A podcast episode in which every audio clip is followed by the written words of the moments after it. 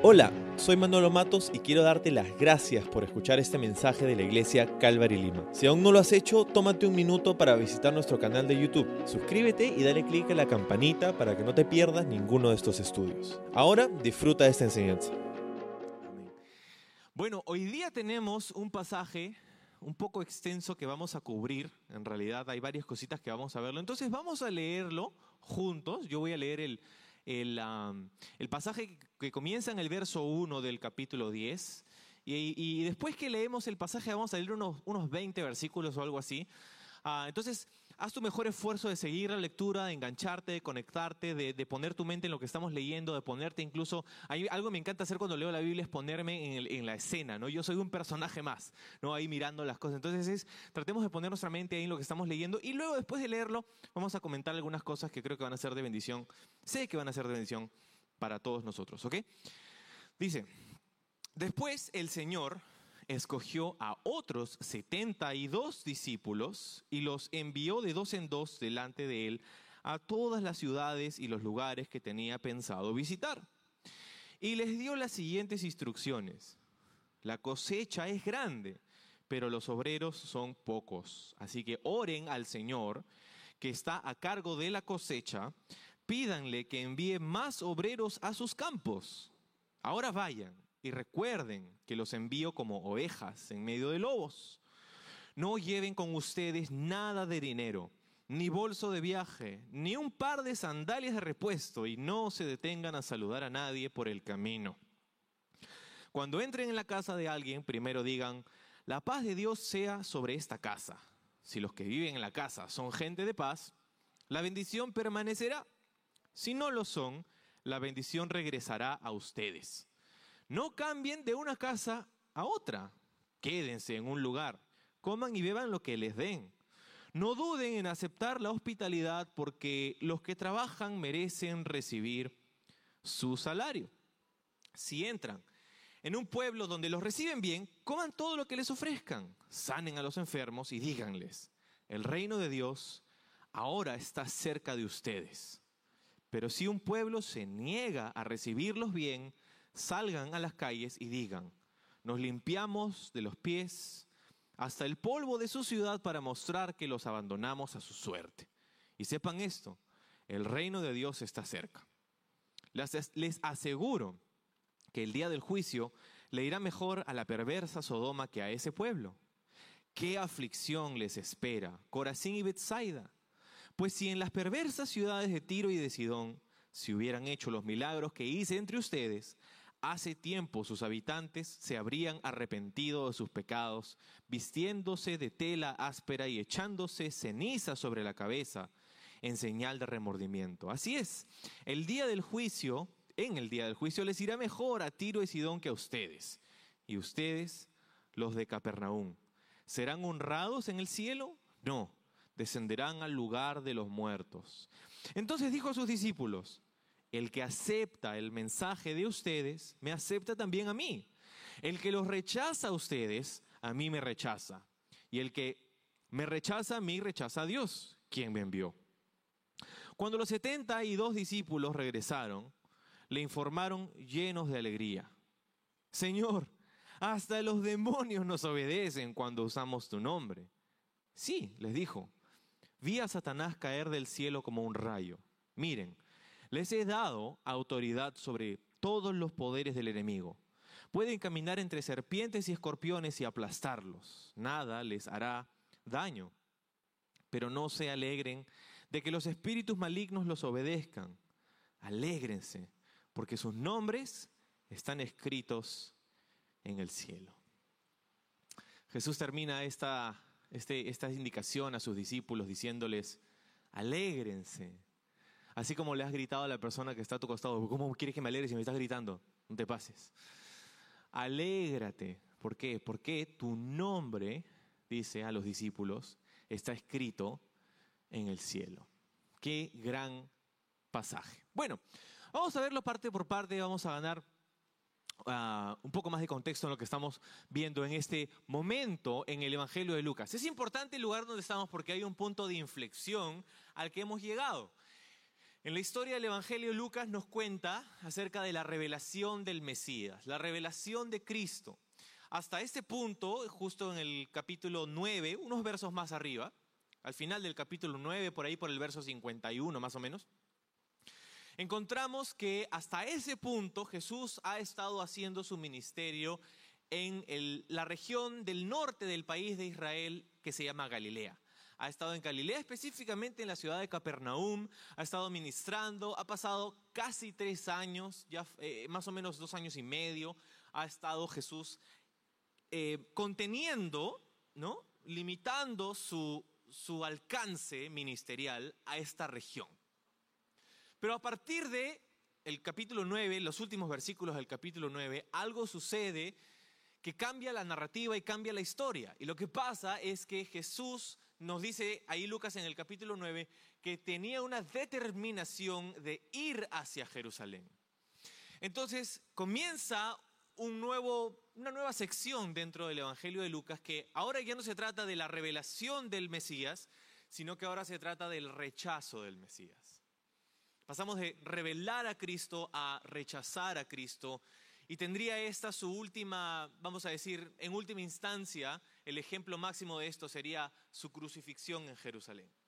¿Sí? Entonces, Cristo ha sido revelado en Galilea y mientras que se dirige a Jerusalén, ahora va a ser rechazado por la nación de Israel. No solamente eso, sino que en este cambio, en este cambio en la narrativa, también no solamente pasamos de la revelación al rechazo del Mesías, sino que también pasamos de sus obras a sus palabras. Si tienes una Biblia que tiene eh, letras en rojo, en tinta roja, eh, hay algunas Biblias que son impresas con letras rojas y las letras rojas son indicativas de las palabras que fueron habladas por Jesús. Entonces, si tu Biblia tiene esas letras rojas, a partir del capítulo 10 vas a tener muchas más letras rojas que hasta ahora, ¿sí? Porque ahora pasamos de las obras de Cristo a sus palabras, podríamos decir de sus milagros a sus mensajes. ¿sí? Entonces, este es un punto importante de inflexión en el texto, en la narrativa del texto. Pasamos a ver a Jesús salir de Galilea, del norte, dirigiéndose hacia el sur, hacia la ciudad de Jerusalén, donde en última instancia sería crucificado, rechazado por la nación de Israel. Y en el transcurso de ese viaje, que dura algo de seis meses, o más o menos 10 capítulos en el Evangelio de Lucas. Entonces, el, final del capítulo 9 hasta el capítulo 19 más o menos del Evangelio de Lucas, lo que tenemos es la, la narración, el recuento de ese viaje. De ese viaje que, como te digo, dura algo de seis meses, de Galilea a Jerusalén, y va a pasar por un montón de aldeas. Eso es lo que está pasando. Ok, ahora en el capítulo 10 entonces nos dice que Jesús envía a 70 de sus discípulos, o 72 como dice esta traducción, hay una diferencia ahí en los manuscritos, algunos dice 70, algunos dice 72.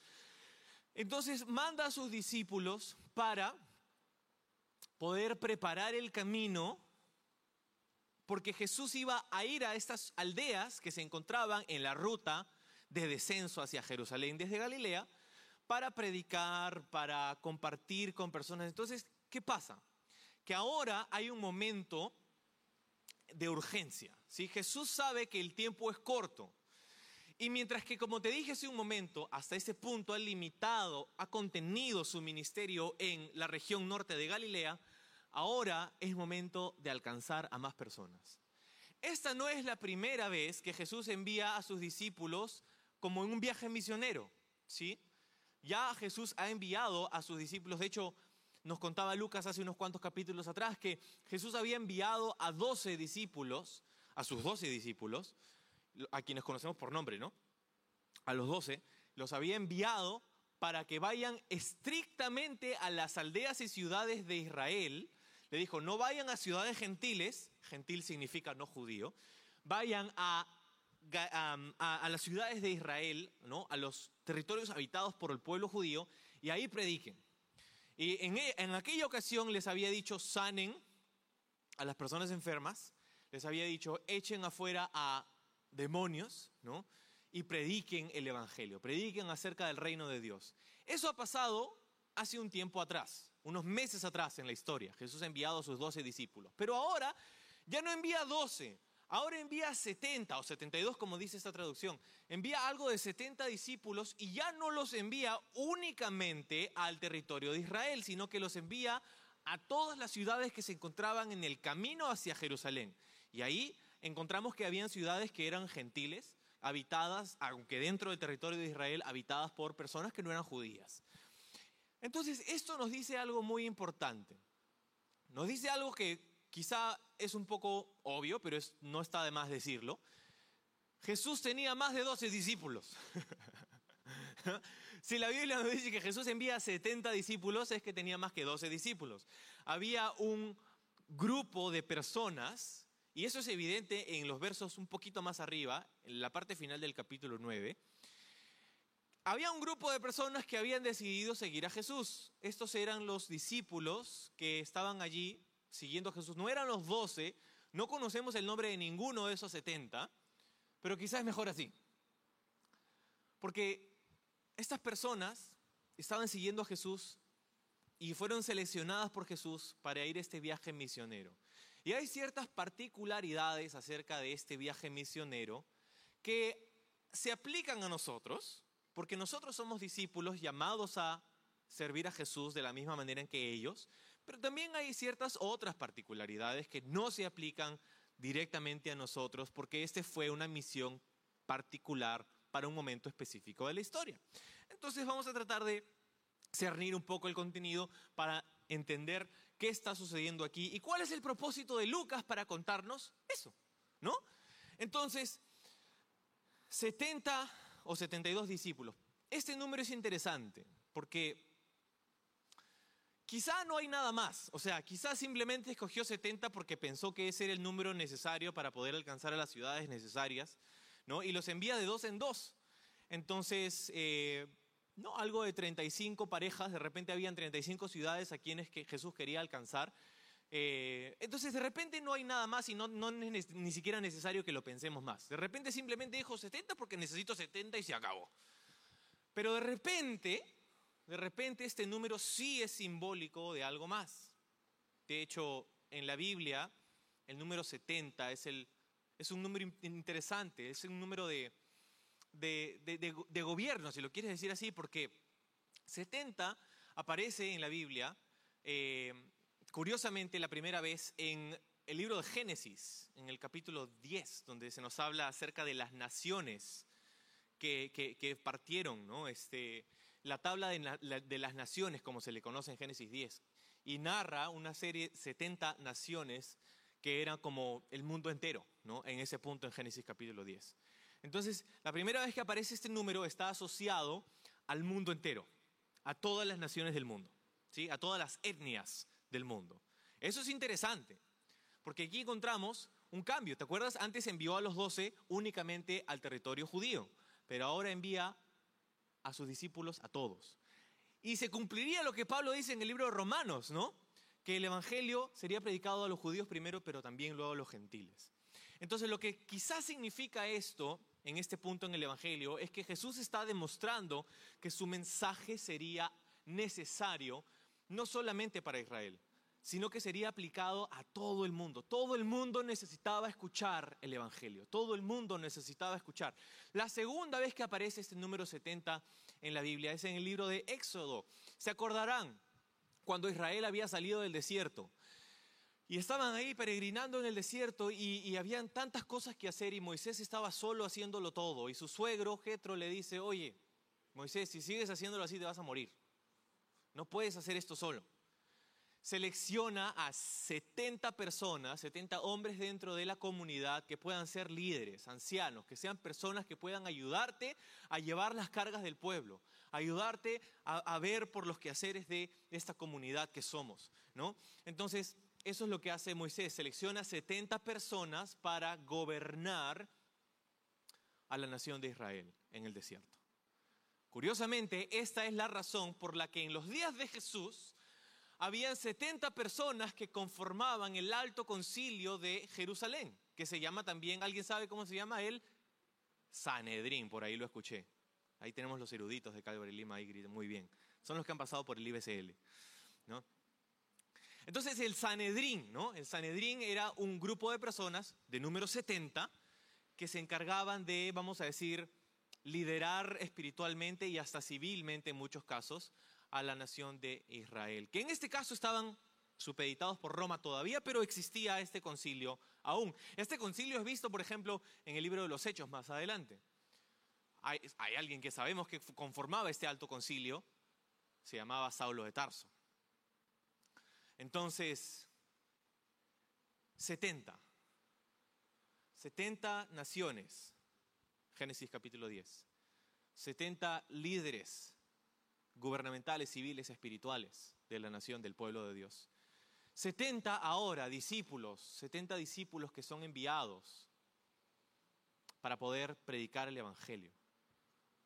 70 personas equipadas con poder y autoridad para poder sanar y predicar. Esa era la asignación de estos 70. Entonces, Jesús los manda y les dice cosas muy interesantes. Primero, les dice en el, en el verso 2 que la cosecha era grande, pero que los obreros eran pocos. Y esto piénsalo, porque esto es interesante. ¿Cuál es la cosecha? Jesús dice, la cosecha es grande, los obreros son pocos. ¿De qué está hablando Jesús? ¿Está hablando Jesús que tenía chacras y que tenía frutos que estaban a punto de echarse a perder porque no los iban a cosechar? No, por lo menos no nos lo dice el texto. Es obvio que Jesús está hablando en lenguaje figurado. Es obvio que Jesús no se refiere a literalmente terrenos que tienen cultivos que necesitan cosechar, pero está hablando acerca de quién. ¿Quién es esta cosecha? ¿Quiénes son estas cosechas? Obviamente la cosecha sería la humanidad. La cosecha serían las personas a quienes ellos estaban a punto de ir y ministrar, de ir y predicar, de ir y hablarles qué cosa, de que el reino de Dios estaba cerca. La cosecha es el corazón del ser humano. Y me encanta que Jesús nos demuestre que en su perspectiva y en su mente, la humanidad, el ser humano, tu vecino, la persona que vive al lado tuyo, la persona que está sentada a tu costado, la persona que vive al otro lado del mundo, es una cosecha. Una cosecha es motivo de, ciertas cosas, ¿no? Una cosecha es motivo de alegría. Cuando tienes una cosecha es como, ah, qué felicidad. ¿Por qué? ¿Por qué alegría? Porque lo que cosechas es el fruto de tu trabajo, ¿no? Si tú tienes una tierra y plantas y pones ahí un árbol y una serie de hectáreas de árboles, llámese papas o, o, verdura, alguna verdura, alguna fruta, alguna hierba, algo, ¿no? Y la cosecha es un momento de mucha alegría. Pero sucede que hay un tiempo específico para cosechar, hay una temporada de cosecha. No puedes cosechar antes porque no está lista y tampoco puedes cosechar después de la temporada porque se ha echado a perder, porque hay animales que han venido y se han comido el fruto, porque hay pestes, hay plagas, porque se ha podrido, porque se ha echado a perder. Entonces, el hecho de que la humanidad es una cosecha nos dice un par de cosas. Nos dice primero que en la mente de Dios el ser humano es algo valioso, y es algo que le causa alegría, es algo que Él quiere disfrutar. Él quiere disfrutar de la relación que puede tener con el ser humano, contigo y conmigo. Te ve como una cosecha, te ve como algo valioso. Hay comunidades que son vistas no de esta manera por las personas. Hay personas que ven a la gente, que ven comunidades, pueblos y los desprecian y los discriminan. No valen, no sirven. Me, causa mucha tristeza que, el día de hoy vivamos en un mundo en donde, donde hay personas que se creen eh, tan grandes que, deciden hacer una orden y apretar un botón y destruir edificios y, ciudades y, personas y, bombardear eh, ciudades enteras. Me, parece que terrible que vivamos en un mundo donde la vida humana sea vista en un nivel tan bajo donde, lo sagrado del ser humano es, es llevado a un nivel muy, muy por debajo de lo que Dios tiene en mente. Pero Dios no es un tirano autoritario. Él es nuestro Padre Celestial. Él es el, el labrador de los campos del mundo entero y es tú, eres tú, soy yo, es la humanidad entera. Todas las personas que existen en el mundo entero son la cosecha que Él quiere tener. Pero para recibir esta cosecha, Cristo hace algo interesante. Él envía a sus discípulos. Él envía a sus discípulos. Y lo siguiente que les dice después de mostrarles que la cosecha es el mundo entero, o las personas que viven en el mundo, les dicen, la cosecha es abundante, pero los obreros son pocos. Acto seguido les dice, oren al Señor, al dueño de la cosecha, al Señor de la mies, para que envíe obreros para trabajar en estos campos de cultivo. Oren, ¿ok? Hay una gran necesidad en el mundo. Y lo primero que Jesús le dice a sus discípulos que hagan es qué cosa? Quéjense de que todo está mal. No. Le dice que oren. Quéjense de que no hay más iglesias en el mundo. Quéjense de que no hay más servidores en el mundo. Quéjense de que no hay más voluntarios. Quéjense de que no hay más misioneros. Quéjense de que no hay más pastores y líderes. No, no, no, no, no. No. Ora de una manera muy específica. Ora al Dios de la cosecha, que ahí ya nos dice algo importante, ¿no? ¿Quién es el dueño de esos campos de cultivo? Es el Señor. ¿Quién es el dueño de la humanidad? Es el Señor. Él nos ha cultivado. De hecho, en el libro de Isaías hay una imagen muy interesante. Dice Dios en el libro de Isaías que la nación de Israel es como un viñedo que él había plantado lo había cercado, había preparado el terreno, había sembrado en el momento correcto, lo había regado, abonado, todo lo demás. Y vemos a, Dios en esta calidad de, labrador, en esta calidad de, que trabaja en el, cultivo de la humanidad. No solamente para con la nación de Israel, sino también para con nosotros. En tu vida. Tienes que saber algo, amigo, amiga, esta, esta, esta mañana. Dios ha estado trabajando en tu vida como un labrador cuidadoso en el campo de cultivo de tu corazón. Él ha estado preparando tu vida. Él ha estado guiando tus circunstancias. Él ha estado haciendo todas estas cosas. De repente lo que para ti es un dolor, un reto, un momento difícil y hasta una tragedia, el Señor tiene la capacidad de llevarlo para bien, porque lo que Él quiere es llevar el fruto de tu corazón es poder tener comunión contigo. Es que tú le conozcas y que sepas que Él te ama y que ha dado todo para que tú tengas una comunión personal con Él y tengas el perdón de tus pecados. Él ha estado obrando a través de toda tu vida hasta el día de hoy, hasta este mismo momento, porque Él es el dueño de la mies, el Señor de la cosecha. Oren al Señor de la cosecha, dice. ¿Para qué? Para que envíe a más obreros a su mies, a su cosecha. Debemos orar entonces, ¿qué cosa? Que el Señor levante a más personas. Quiero decirte algo, quiero abrirte mi corazón. Como pastor, uno de mis grandes, una de mis grandes cargas hoy por hoy es poder ver a más personas levantándose para ir a esa mies, a esa cosecha. De levantar a más siervos y líderes que desean ir a ser parte de lo que Dios está haciendo en las comunidades donde viven personas, o sea, en cualquier parte del mundo. Y es lo que queremos ver. Pero no dejes de perder, no, no pierdas de vista el hecho de que no se trata, Jesús no le dijo, vayan y pongan una escuela de ministerio para enviar obreros a la mies. Una organización de misiones levanten, no. No, no, les dijo, oren. Ora que el Señor ponga en el corazón de personas idóneas el deseo de ver a otros hallar vida y libertad en Jesús. Ora para que alguien más le entre en la cabeza y baje al corazón la carga de ver a alguien que está perdido encontrar sanidad en Jesús, encontrar propósito en el Señor. Ora para que más personas se contagien de esa visión. ora para que más personas se involucren en esta tarea. Pero luego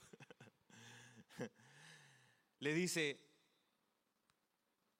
en el verso 3, inmediatamente después de, haberles dicho que oren, en el verso 3 dice, ahora vayan. Entonces le dice, oren. ¿Lloraron? Ahora vayan, ¿no? Así de importante como es mantenerlo en oración, es reconocer que Él te está llamando a que tú seas la respuesta de esa oración. Ay Señor, por favor, envía más obreros a tu mies. Y Dios dice, ok, ahí estás. ¿Te das cuenta? De hecho, no es, la, no es la primera vez que Jesús había dicho eso. Hay otras ocasiones en los evangelios donde Jesús ha dicho lo mismo, en efecto lo mismo. Y, lo que significa es que básicamente Jesús tenía este sentido de urgencia para, ver personas redimidas.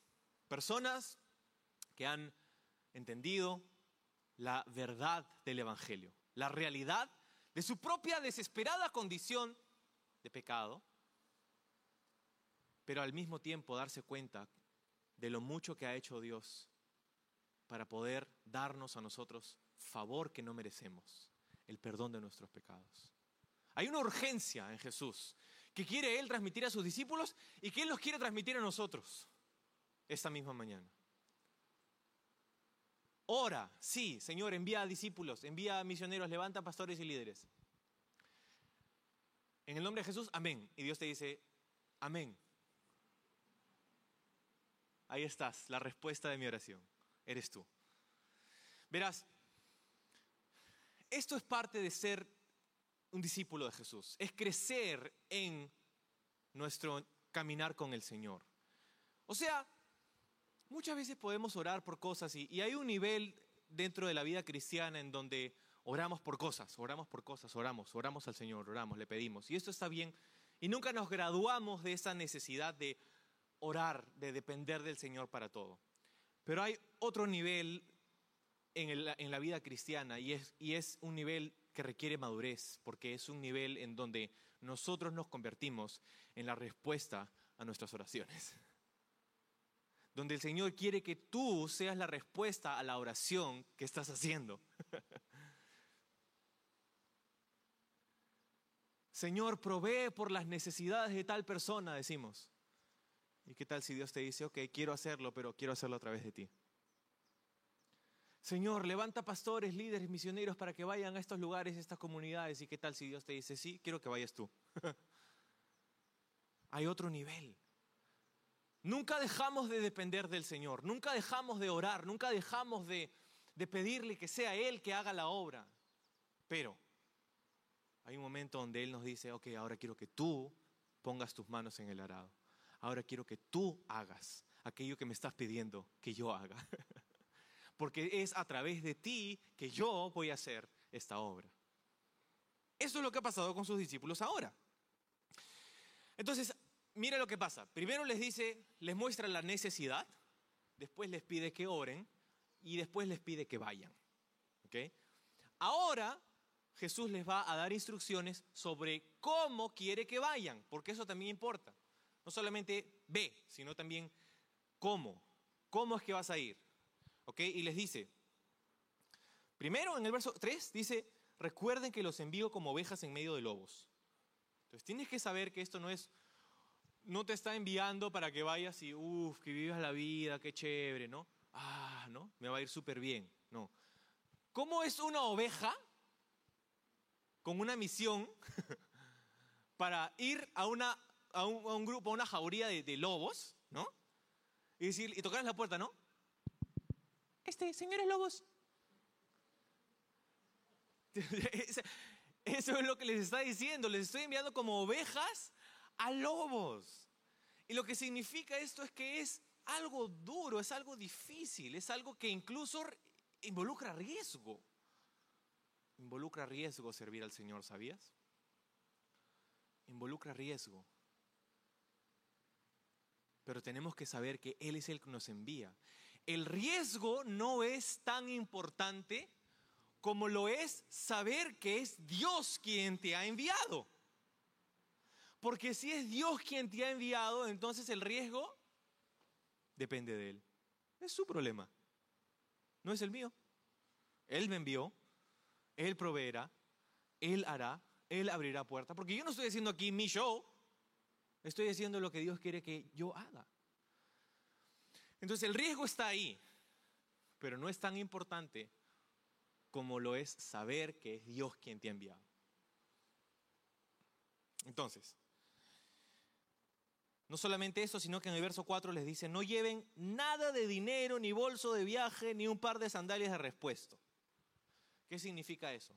En esencia, significa no te enfoques en lo material. Y qué importante es eso para nosotros hoy día mientras servimos al Señor. No te enfoques en lo material. Vivimos en un mundo que está enfocadísimo, está recontra enfocado, ilusionado con lo material. Y muchas veces podemos caer en la tentación de enfocarnos en esto, en la logística, en lo material, en vez de en lo que Dios quiere hacer. o sea, ponte en, los zapatos de los discípulos un ratito, pues no. O sea, te han mandado a un viaje misionero y, y te dice que no lleves tu billetera. No lleves tu billetera, no lleves ni mochila, ni siquiera mochilero vas a hacer porque no quiero que lleves ni eso. ¿Cómo voy a ir? ¿Y dónde me voy a quedar? ¿Y qué voy a comer? No te preocupes. Yo voy a ver por eso. Quiero que confíes en mí. Ah, entonces significa que esta es la manera de hacer misiones, Manolo. ¿Significa que entonces esta es la plantilla que tenemos que seguir? No. No, porque este es un viaje corto y luego, un par de capítulos más adelante, Jesús va a volver a enviar a discípulos, pero les va a decir, ok, ¿se acuerdan cómo los envié sin nada? Sí, bueno, ahora quiero que lleven algo. Ahora quiero que vayan y si compren, lleven su, bolsa de viaje, lleven esto, lleven sandalias y si, si no tienes una espada, anda, vende algo para poder comprarte una espada y llévala contigo para protección. Entonces, más adelante Jesús cambia la modalidad, lo que quiere decir que esta no es la única plantilla. Pero lo que sí quiere decir, y es que hay un principio aquí para nosotros mientras servimos al Señor, es que tenemos que tener cuidado con el enfoque en lo material, porque cuando nos enfocamos únicamente en lo material, perdemos de vista lo que Dios quiere hacer. Lo siguiente que les dice es, ni siquiera saluden a nadie por el camino. Varias cosas aquí, ¿no? No saluden a nadie por el camino significa que los discípulos tienen que tener una actitud horrible ¿Significa que los siervos de Dios son siempre los más gruñones? ¿Que no saludan a nadie? No, no, no, no. ¿Qué significa eso?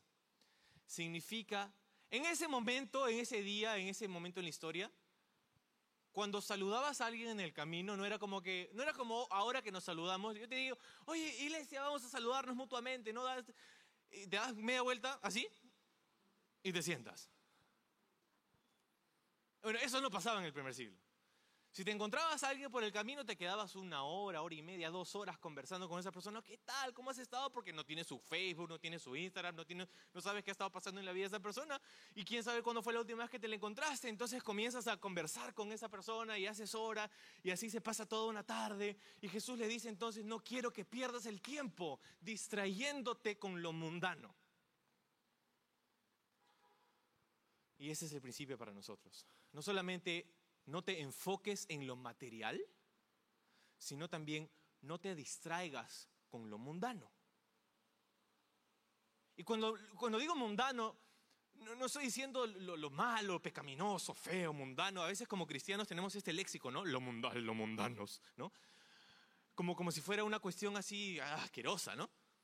No, no, cuando digo lo mundano estoy hablando acerca de, las rutinas normales del día a día, de aquellas cosas que, que, llaman nuestra atención y nuestro tiempo innecesariamente. No te distraigas con lo mundano, con aquellas cosas que, que puedes delegar o que puedes dejar o cortar o, menguar en tu vida, quitar de tu vida. ¿Por qué? Porque lo, lo que vemos aquí detrás de este principio es que hay urgencia. Si le vas a decir que sí a Jesús, tienes que decirle que no a otras cosas como pasar tres horas conversando con alguien sin sentido en el camino. Hay un sentido de urgencia, de prioridad. Y yo no sé si todos hemos aprendido esto, que Dios quiere que tengamos prioridades en nuestras vidas y que agendemos esas prioridades. Yo siempre digo algo que escuché hace unos años a un pastor decir que me parece increíble y es lo siguiente, nosotros sentimos muchas veces frustración en nuestra vida porque no estamos viviendo conforme a nuestros valores, no estamos viviendo conforme a nuestras prioridades.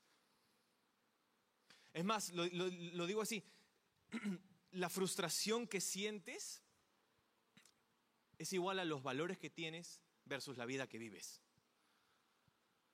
Si tú valoras tu familia, pero no le das tiempo a tu familia, vas a vivir frustrado. Si tú valoras la excelencia, pero no haces un trabajo excelente, entonces te sientes frustrado.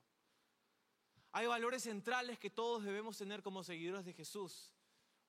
Y, entonces tenemos que encontrar eso. ¿Qué es lo que Dios quiere? ¿Qué es aquello en lo que Dios quiere que yo me enfoque? ¿Cuál es el propósito de mi vida? No quiero pasar por esta vida y al final de ella darme cuenta que fui exitoso en todo menos en lo que Dios tenía para mí.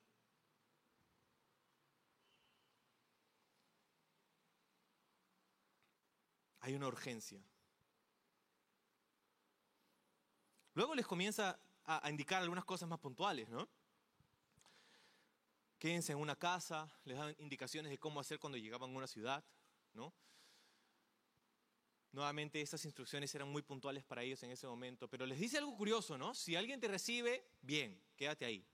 Si no, bueno, sal de esa ciudad y dice, sacúdete el polvo de tus pies. Y esto era, era, significativo porque, ya, ya, lo hablamos antes porque Jesús le dijo lo mismo hace unos momentos, no lo vamos a, a volver a explicar, pero, pero en resumen, estaban diciéndoles, bueno, no quieren recibirnos, eso es cuestión de ustedes, ya ustedes se verán con el Señor, ¿no? Y hay un principio para nosotros también. ¿Cómo te lo tomas como discípulo de Jesús cuando te rechazan? Muchas veces vamos y estamos orando por una persona y vamos y le compartimos y le predicamos y le hablamos y le invitamos a la iglesia y la persona dice, no, gracias. Eh, será para otra vez. Ah, ¿no? no te lo tomes personal. Ahora, ¿Quiere decir que nunca más lo vas a invitar a la iglesia, tu amigo o tu amiga? Te vas a sucurir tus... Mira, mira, mira, mira, mira. No, vamos a tener paciencia, vamos a tener fe, vamos a seguir orando, seguir predicando, seguir haciéndolo. ¿Qué es lo que hacían los discípulos? Iban a la siguiente ciudad, había alguien que quería escuchar, había alguien que quería recibirlos, había alguien que quería conocer esta buena noticia del Evangelio. Y te aseguro que en tu vida y en la mía hay alguien que sí quiere escuchar. Pero no nos hemos dado cuenta porque quizás simplemente no les hemos dicho nada. ¿Cómo vas a saber quién quiere aceptar a Jesús y quién no si nunca les predicas? Si nunca les dices nada.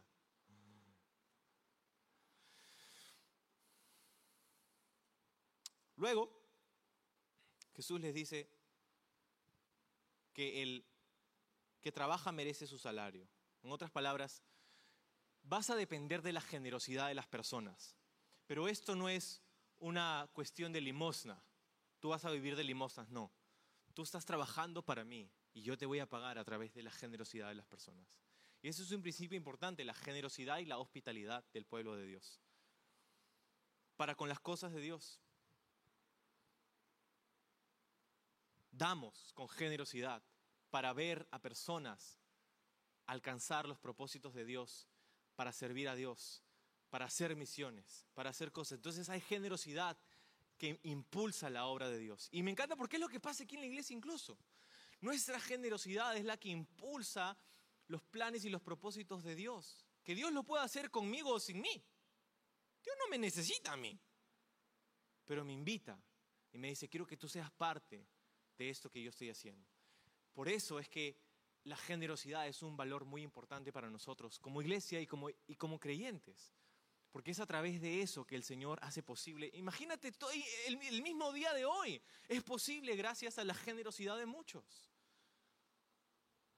Que, que, alguien que tú has invitado, de repente tú has traído a alguien, tú le has pasado la voz a alguien y está aquí, está aquí. ¿Por qué? Porque alguien pudo pagar el alquiler de este espacio y prender las luces. ¿Te das cuenta? Entonces, la generosidad es un valor importante. Entonces, ¿qué van a hacer cuando lleguen? ¿Qué les van a decir? En esencia el mensaje era este, el reino de Dios está cerca. El reino de Dios está cerca. Y esto era lo que ellos tenían que aceptar o rechazar. ¿Qué significaba el reino de Dios está cerca? El reino de Dios está cerca. El reino de Dios es un lugar donde Dios reina, ¿no? Eso es, eso es obvio. Y la Biblia nos habla de un día donde Jesús va a reinar literalmente en el mundo. Pero eso han pasado dos mil y pico años y aún no ha sucedido, entonces quizá eso no es lo que tenía en mente Dios, ¿no? El reino de Dios está cerca para esa generación y para esta generación. ¿Por qué? Porque tu corazón puede ser un lugar donde Dios reina. Porque tu vida puede ser una demostración del reino de Dios, donde Él es el rey. Y no tú. Tú sentado en el trono de tu corazón, tráiganme una copa de uvas y un abanico de hojas. No, es Jesús el rey de nuestra vida. Nos descendemos, nos bajamos del trono de nuestra vida y le decimos, Jesús, ese es el lugar que te corresponde a ti y solo a ti. Entonces el reino de Dios está cerca. ¿Por qué? Porque Dios quiere reinar en tu corazón. Y está cerca.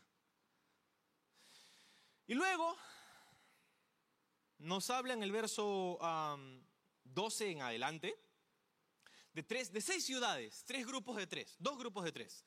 ¿no? Primero nos habla de Tiro, Sidón y Sodoma, y luego nos habla de Bethsaida, Corazín y Capernaum.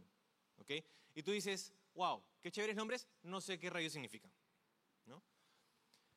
Las tres primeras ciudades, Tiro, Sidón y Sodoma, eran famosas por su inmoralidad y su idolatría. Ciudades paganas, ciudades, ciudades gentiles. Las últimas tres, Bethsaida, Corazín y Capernaum, eran ciudades dentro del territorio de Galilea, ciudades judías.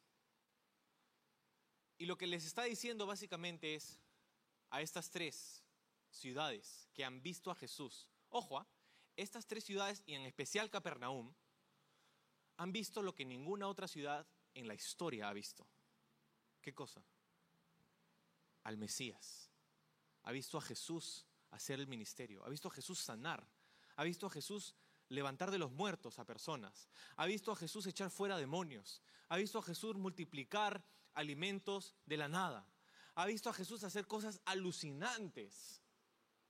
Y lo que Jesús dice ahí es que si estas otras ciudades que fueron juzgadas por Dios, ciudades paganas, si en ellas se hubiera hecho lo que yo he hecho aquí, hace rato se hubieran arrepentido. Hace rato hubieran volteado sus corazones a Dios. Hace rato hubieran dicho, Señor, sí, Jesús, tú eres el rey, tú eres nuestro rey. Sin embargo, eso no es lo que había pasado en estas ciudades. En estas ciudades que habían visto la luz que creó el planeta Tierra, eh, eh, que, han visto al creador del universo nacer en un pesebre, vivir, desarrollarse, conversar, hacer discípulos, ese monte de la transfiguración, hablar con Moisés y Elías. Estas ciudades que habían visto estas cosas estaban como Jesús, ah, este, sí, Jesús, está Jesús. Pues, está. El gran pecado de estas tres ciudades de Galilea no era el rechazar a Jesús, era tener apatía hacia Jesús. ¿Te das cuenta? Tú dices, no, pero yo no soy, yo no soy este, yo, no, soy, no soy una mala persona. Sí, pero no se trata de cuán mala persona eres, sino de qué es lo que haces con Jesús. ¿Qué es lo que haces con Él? Con, Él, con la verdad del Evangelio. ¿Qué es lo que haces con la persona de Jesucristo? Bueno, yo no estoy en contra de Él. No soy anticristianos.